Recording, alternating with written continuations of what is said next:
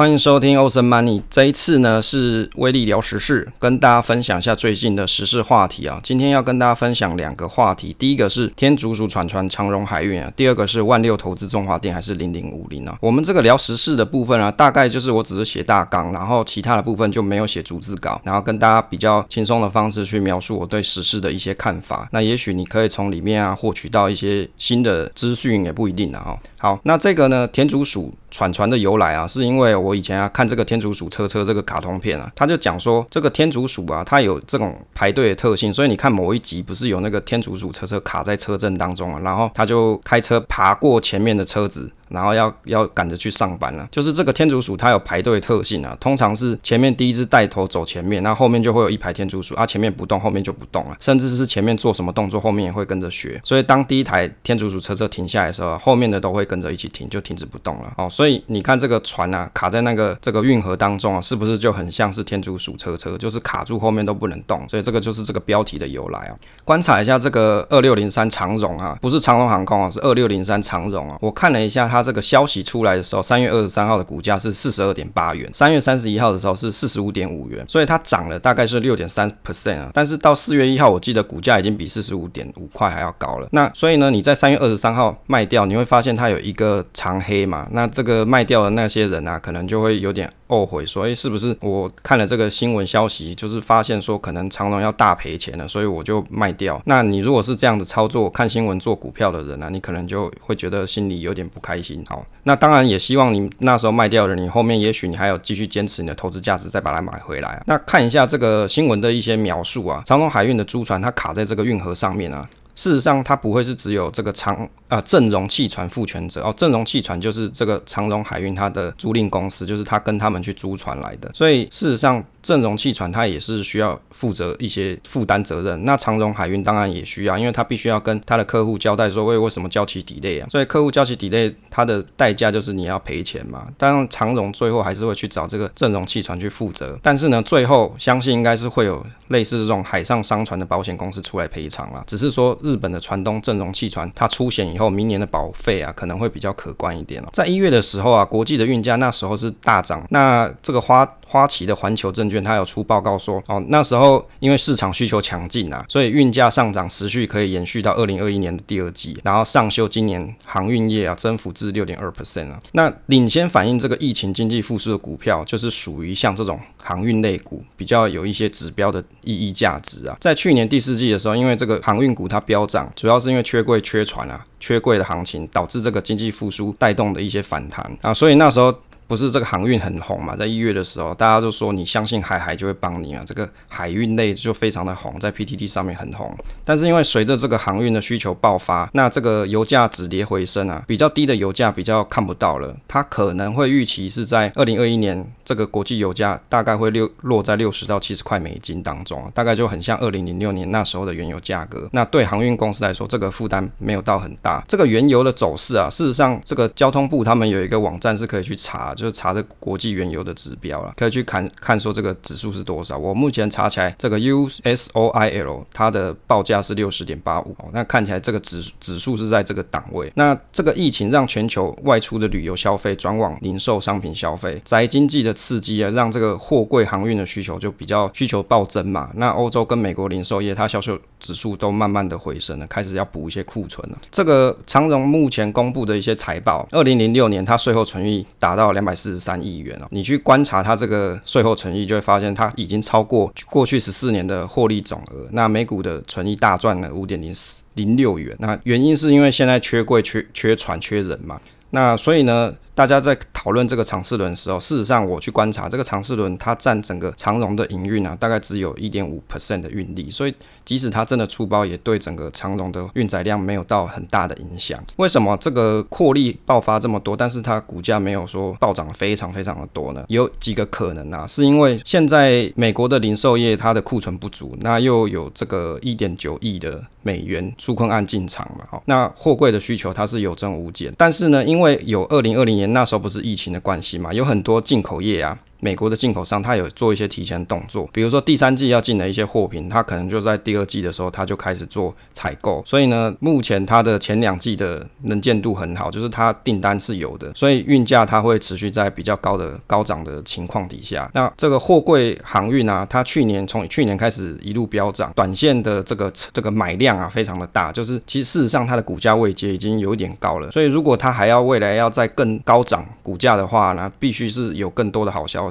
但是呢，现在你要让它像去年一样那样子飙涨，已经有点不太容易了。我观察一下它的股价净值比啊，目前的净值是十九点二五元啊。如果用三月三十一号的股价是四十五点五块去算啊，它的股价净值比大概是二点三六倍左右。如果去观察历年的平均统计值啊，最高大概是一点九三，最低是一，所以你看二点三六倍已经是比最去呃历年的平均统计值最高一点九三还要来得高了。所以如果你想要去采买的朋友哦，就买它这个股票的朋友，你可能就要观察一下，说这个未来的航运啊，它这个运载量是不是又可以再提升，然后这个运价是不是还有有期望是可以更高涨的？那如果有这样子的话，那你就可以给它的。就是估值定价可以给它高一点哦，但是因为估价这种东西是一个艺术哦，所以这种东西就是一个 reference 给你当参考啊，不是说绝对说哦，现在这个股价净值比偏高就一定不能买，也不是，就是你必须要去自己去研究评估到底适不适合购买。我对这个长荣海运的一些印象哦，事实上我对长荣。海运这档股票，我其实是没什么太多的印象的。但是我比较有印象是，有一次我有去长荣海事博物馆啊，去观察他们的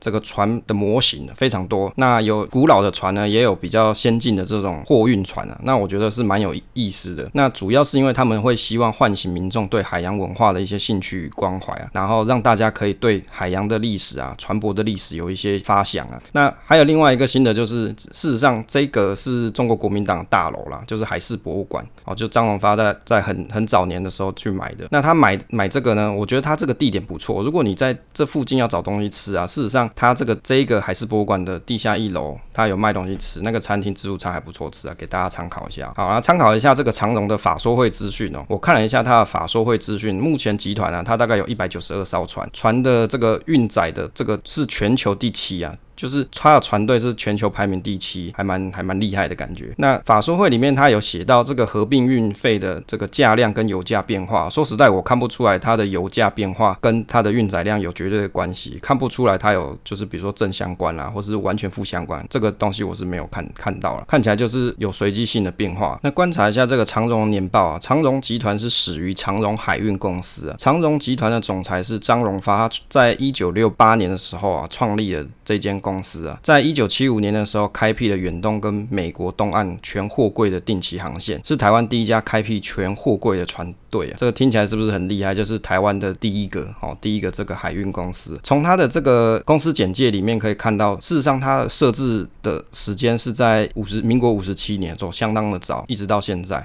这个张荣发，他是一九二七年出生的哦，因为我聊时事嘛，就顺便去观察一下这个创办人的历史背景。他是一九二七年出生，是日治时代的时候在台北州出生哦。台北州就是现在的苏澳啦哦，以前台北州就包包含宜兰那边嘛。那他出生在日治时代，我觉得他里面的故事背景比较有趣，是是说他十七岁的时候怕被同学嘲笑啊，就跑去。赶流行去参加神风特工队，结果好像是他要去考试，结果没考上。那就是你如果他当年真的跑去考这个神神风特工队的话，被他考上，他现在就没有这个长龙集团了嘛？啊，但是呢，他后来没有考上之后，他还是去被征召了，去当了一年兵，然后分发在这个基隆日军的部队，最后还有去调调。调派他去这个琉球，那但是呢，他只去了几天呢？十五天，为什么？因为他去了十五天，天皇就发布说中战的诏书啊，就是承认战败，所以他只去当了十五天就回来。还好他回来才能够开启这个长荣海运跟长荣航空的这些长荣集团的这个庞大的事业。看一下他的这个年报里面的介绍一些业务内容哦，他其实年报里面有讲说他的业务跟全球的景气还有市场仓位的供需啊有紧密的关系啊，所以呢，市场的景气绝对会带动它的航运的。运运载量还有运价，那观察一下它的这个主要的航线有哪些啊？它有几个航线最主要就是美洲线啊、欧洲线还有亚洲线。我大概算了一下占比啊，美洲线大概是占了四十一 percent 啊，欧洲线是二十二 percent，亚洲线是二十三 percent。这个是指说它的营收啦，就是你用营收去看它的营收占比啊。所以它的主要的营收来源是从美洲。当然，这个是二零一九年的年报啊。现在我看新闻，美洲线好像拉到六十几 percent，所以呢，它的主力是在美洲哦，再来才是欧洲，最后才是亚洲。那观察一下它的有利因素跟不利因素啊，因为常常有朋友问我说，这个财这个年报到底要怎么看？其实年报我都看第五章啦，第五章它就会讲一些有利因素跟不利因素哦。像现在这个长荣海运啊，它里面讲到有利因素就是联联盟的营运成本可以降低。为什么？因为其实事实上他们长荣海运它是有加入一个联盟啊，就好像你去搭什么中华航空，它也跟你讲说什么那个什么航运什么天什么天河联盟，我忘了，反正就是他们也有一个联盟在。那因为有联盟的关系，它的营运成本就可以降低。那另外一个有利因素是中美澳这个中美的贸易，他们有签订一些协协议嘛，可以提升市场的信心。那不利因素就是因为现在有这个 corona，就是这个新冠病毒，就是武汉肺炎啊，这个疫情的影响，市场的不确定性提高啊。那再来就是国际贸易的保护主义。什么叫做国际际贸易保护主义哦？这个意思就是说，如果我有些东西改成在国内生产，比如说像是当时川普不是一直喊美国制造嘛，那你有些东西都改成在美国制造的时候，你就不需要从海外进口了嘛？你不需要海外进口，你干嘛还需要货轮呢？就不需要了嘛。所以国际贸易的保护主义就会影响到货轮的行业，哦，就你可能这个需求就会降低了。那他们写到的应对策就是运用这个联盟网络啊，降低这个转船的成本。第二个就是建造最优的船型啊，提高。营运效率，这个船型的部分，我观察一下它的这个法说会的报告，还有建造一些什么绿色环保船啊，还有什么节就是比较环保啊，不会污染环境的一些船只，那可能也可以降低一些费用啊。好，最后补充一下我个人心得评论啊，我自己其实事实上对航运业是没有观察这么多，但是就我的理解，就是你目前看起来这个航运业它的订单不断，有可能是因为大家预期啊，因为疫情的关系嘛，所以有可能大家会预期说我要先做一些就是库存的动作，所以。航运业目前你看到订单的确是有可能是因为要赶快先备料哦，备这些货起起来可以卖。但是如果说未来它的疫情好转了哦，比如说这些疫苗真的很有效哦，每个国家都打了，那美国的经济持续的发展起来，我相信这个航运的部分还是会继续好下去啊。这是我个人的看法哦，不代表说购买建议哦。所以如果你真的要买的朋友啊，你可能还是要自己去研究一下，study 一下啊。以上就是对于长荣海运天竺鼠船船的一些心得跟闲聊了哦，跟大家分享。第二个跟大家聊的这个讨论内容呢，是万六定期投资啊，建议是中华电还是零零五零啊？就有一个 PTT 的网友，他在 PTT 上面发文说。他说：“我的亲人啊，最近计划定期每月一笔闲钱，想慢慢放入股市当养老金。但是因为不是很了解股市的状态啊，也不像是板上的高手可以去看盘啊。那他初步的想法是可以长期放入，比如说像中华电或是零零五零。那他自己的钱呢，主要是去买台积电跟中华电。那他提到说，他前年买的台积电还是属于套牢的状态，然后他也不好意思再跟亲人说可以买台积电，然后他表示很想哭啊。加上现在是万六关卡，许多这个存股啊，容易变成存骨头了。那中。中华电跟零零五零应该是台股万六比较安全一点的选项，不知道心脏小想定期投资的人来说啊，是建议存这个中华电还是零零五零哦？这个获利相对稳定啊，然后这个或者是它报酬相对比较高，这个呢有另外就有两个网友跟他反映呢，就是说。一个是讲说买零零五零好，另外一个是讲买中华电好哦。为什么呢？首先呢是这个建议他买零零五零的人呢，他是讲说哦，因为超长投资的前提来说啊，他认为事实上台积、中华电这两个都不行啊。那科技类股的生命周期没这么长，所以呢台积电放这么久，他觉得很难说，就拿红红茶店来出来这个类比嘛，就就是宏达电了。然后他又提到说中华电信每年配息，但是事实上 EPS 逐年降低，五 G 又花了一些钱啊，一堆钱去抢这个频段。然后过几年又要花钱去补这个五 G 啊，跟六 G。那他是觉得哦，如果你买中华电要报这个三五年，他觉得 OK，但是要报长期，他就不建议。然后他呢讲了零零五零，理论上股市长期向上啊，遇到大崩盘你不要理它，隔一年就涨回来。就算台积电不不见，零零五零也会自动更换台积电。所以他是建议这个网友哦，他可以去买零零五零啊。那第二个网友呢是跟他讲说，你要买了股票以后放一年再回头看。如果还有赚的话，那你就买中华电 all in 就对了啊。他说是这个一百零九年十二月三十一号的价格在一百零九，一百零九块，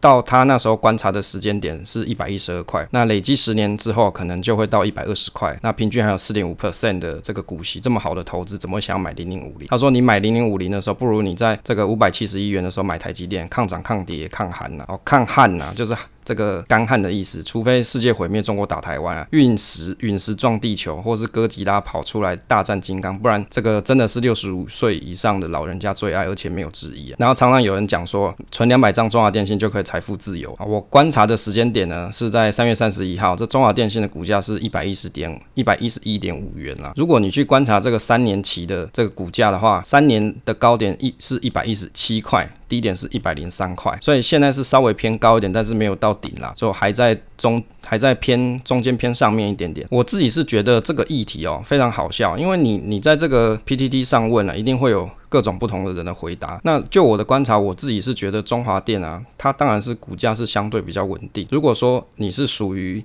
亲人，他是已经有上年纪的，我会建议你，你可以，你如果真的觉得对中华电不放心，那你当然买零零五零 OK。比较折中的做法，事实上是你可以中华电买一部分。为什么买一部分？因为零零五零的股息配息比较少。如果你对股息配息比较有需求的人，因为他有讲说这个亲人他可能要当养老金使用了嘛，那你中华电信它还是有配一些息。你可以把你的这个投资的部位啊，有一部分是放到中中华电信。比如说你一个月你预期要有一万块吃饭啊，你也可以先放中华电信一万块，你剩下就放在零零五零跟市场一起成长，其实就是一个不错做法。那为什么会建议这样做呢？其实道理很简单，因为你买零零五零的时候啊，你会想说现在是在万六，对不对？你会想万六嘛？那万六的时候，零零五零它的价格，你一定会想说，哎，现在跟这个比如说两三年前比起来，或是一两年前比起来，可能那时候才一一万或是一万二，然后比较低，现在是一万六，那。那你买零零五零会不会套在高山上？那你相对来看，你看这中华电，它事实上现在还在。如果你以三年长期投资来看的话，它还没有到最高价，还算是中间偏上一些，还算是比较可以参考的价位了。当然，如果有更低是最好。但是你买零零五零，你要注意，就是说你买了之后啊。它的股价如果说啊不如你的想象，它可能开始出现跌幅的时候，那你要可以承受得住这种心理压力哦，就是因为它股价波动，它就是市场嘛，市场市场相关性，你就买零零五零，它相关性就是一嘛，系数就是一，所以它就是跟市场是绝对的相关。那你当然就要承受市场的波动。那如果这个市场波动你无法承受，那你当然是要适度配置一些，例如像中华电啊这种，或者是债券啊这种的这种方式，会让你的投资组合起来会比较稳健啊。当然我自己是觉得，如果你真的啊很想要在这个时间点购买的话，你定期定额，你可以两个都买买看。然后我自己是觉得可以各半啦，或者是。你可以零点五零配债券类类别，让你的资产更稳健一点。当然，这种高股息的高股息的这种个股啊，它就是有一个问题，就是大家会讲说，你领了这个，你看它的值利率比较高，所以你想要领利息，但是它报酬率未必有这么高哦。这个就是你需要注意的。当然，对退休的朋友来说啊，你需要的是现金流嘛。当然，你也可以把零点五零买买进来的部位卖掉。但是，如果你有选择障碍，你不知道什么时候要卖的人，你只想领利息的人，那你买像零零五零或中华电这种有稳定配息的东西，当然也是一个可以参考的选择。不过呢，闲聊了这么多，我自己是觉得中华电它最近有搞一个东西，可能大家不晓得，就顺便跟大家讲一下。这个有一个新闻是讲说，中华电五 G 专网商商机大爆发。这个新闻是在讲什么？它是在讲说，目前电信三雄啊，它要经营五 G 企业专网。什么叫做企业专网哦？企业专网就是说，在这些大公司里面，它需要建置一些五 G 的网路。那为什么要去建置这个网路呢？原因是因为，比如说它有产线哦，你看产线它不是有一些自动会跑的一些那个运。就是怎么讲，运货的这种小车车嘛，就会自动跑的，它就是一种物联网嘛。那还有在企业里面，它可能需要跟各大楼啊，或是各设备连接的一些网络。那甚至呢，你可能还需要比较高啊运算的一些伺服器在这个公司里面，你才有办法去建构这个网络。那目前呢，中华电信呢，它有传出说跟台积电跟中钢啊这些比较大的一些大厂、指标线的大厂积极洽谈这个五 G 专网的这种事宜啦。那如果说这些大公司它去采用了中华电信之后，那变成中华电信它有一个什么先行者优势嘛？就是变成说大厂都是使用中华电信嘛。那其他的厂呢，可能它像台湾大跟远传，他们事实上也有在做五 G 专网，但是它的先行者优势可能就没有这么明显。那分享一下这个应用情境，就是所谓的企业专网的应用情境，它有分成什么智智慧制造，还有智慧医疗，还有车联网。也就是说，智慧制造呢，就是提供五 G 企业专网，可以帮助智慧工厂的建造。那透过五 G 这个专用网络，可以快速调整生产线，那移动不中断，